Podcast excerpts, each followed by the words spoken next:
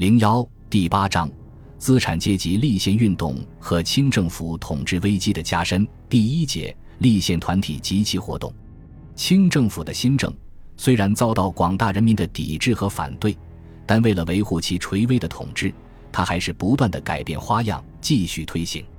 经过新政时期，资产阶级改良派重新抬头，他们把斗争逐渐明确的集中到争取实行君主立宪制度的目标上来。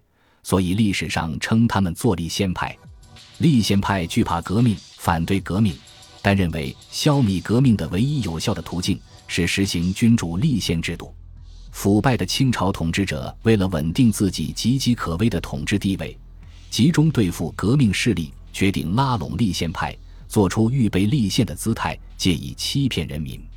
一九零六年七八月间，考察政治大臣相继回国，在则。端方等多次被召见，他们向西太后李忱实行立宪的种种好处。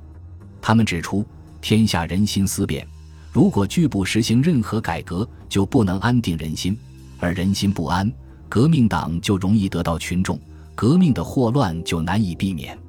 他们还献策说，立宪究竟何时实行，怎样实行，可以从容记忆。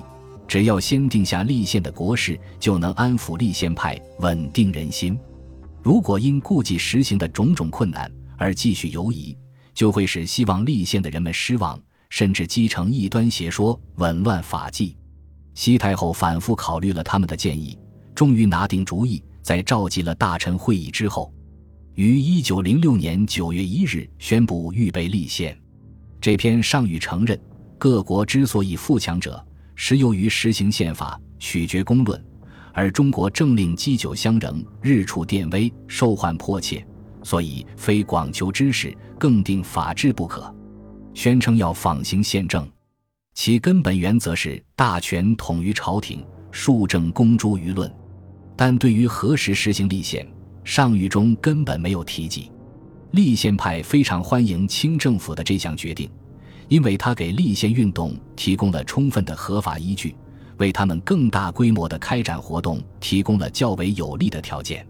正是在这种条件下，资产阶级立宪团体纷纷出现，其中影响较大的主要有上海的预备立宪工会，在东京成立而后回国活动的正文社、宪政讲习会等。